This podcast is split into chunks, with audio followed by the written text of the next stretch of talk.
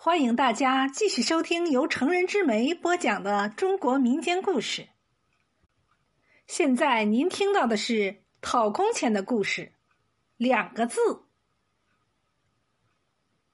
江员外的老婆为人刻薄，人们背地里都叫她母马黄。这天，长工们找母马黄结算工钱，母马黄道。在我家办公，不光要手脚勤快，还要嘴皮子利索。你们每个人给我讲个笑话，只能是两个字，头一个字要引得我笑，后一个字要逼得我骂。说得出就开工去，说不出的就莫怪我。长工们急了，个个抓耳挠腮，答不上来。被母马黄一个个赶了出去，最后轮到了杜老妖。杜老妖说：“若我说得出，你得把九个人的工钱都开出来。”母马黄心想：这杜老妖八成是被逼急了，谅他也说不出来。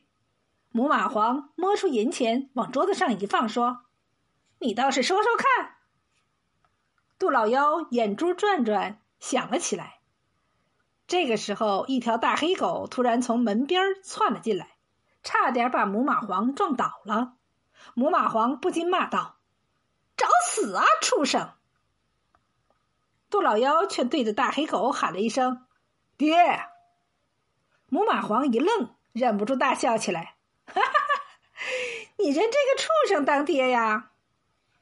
杜老妖忍住火，转而对母马黄叫了一声：“妈。”母马黄听了，破口大骂：“你在骂我是母狗啊！我看你是早死了。”杜老妖冲他笑笑，揣起桌子上的银钱，与几个穷哥们儿分工钱去了。